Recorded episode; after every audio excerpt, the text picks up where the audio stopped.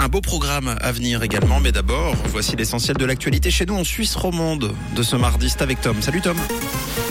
Bonjour Mathieu, bonjour à tous. Au sommaire de l'actualité, 3000 personnes défilent dans les rues de Lausanne pour de meilleures conditions salariales. La fréquentation des TGV entre la Suisse et la France repart à la hausse et un temps alternant soleil et nuages pour aujourd'hui.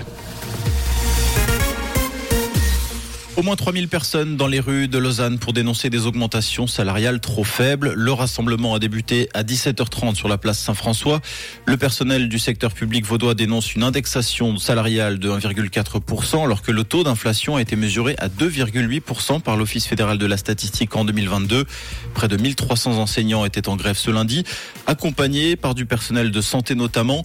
Les syndicats demandent l'ouverture de négociations avec le gouvernement cantonal, sans quoi une nouvelle journée de mobilisation se tiendra le 31 janvier. Salaire toujours, les entreprises privées peinent à rivaliser avec les conditions salariales offertes par l'administration fédérale. D'après la NZZ, les pénuries de main-d'œuvre qualifiée touchent surtout les PME, mais les taux de postes vacants restent en revanche stables à la Confédération, en particulier parce que les conditions salariales sont et restent élevées. Le journal précise qu'à l'heure actuelle, la Confédération rivalise avec Google et Novartis. D'après l'économiste en chef de la fêtière économie suisse, à force d'attirer les bons employés, l'administration fédérale oblige les entreprises à se tourner vers l'étranger pour recruter de la main-d'œuvre qualifiée. Les TGV entre la Suisse et la France ont retrouvé leur niveau de fréquentation d'avant pandémie. Pas moins de 5 millions de passagers ont été transportés en 2022 malgré un premier trimestre encore marqué par des limitations de circulation en raison de la pandémie.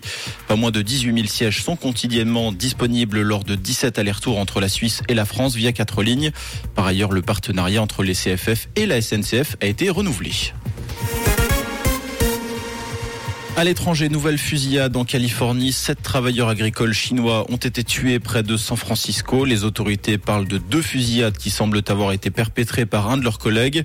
Un suspect s'est livré à la police. Cette tragédie fait suite à une autre fusillade qui avait fait 11 morts dans un nightclub samedi soir près de Los Angeles pour le nouvel an lunaire.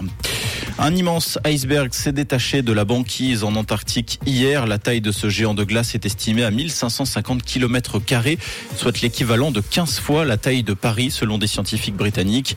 Ce phénomène de fissure ne serait pas dû au réchauffement climatique, mais aux marées de forte amplitude qui agrandissent une fissure existante sur la glace. Frank Lampard limogé par le club anglais d'Everton. Everton qui reste sur 10 matchs sans victoire, toutes compétitions confondues, dont deux défaites contre des rivaux directs pour la course au maintien. Ces deux revers ont fait chuter le club à la 19e place de Première Ligue.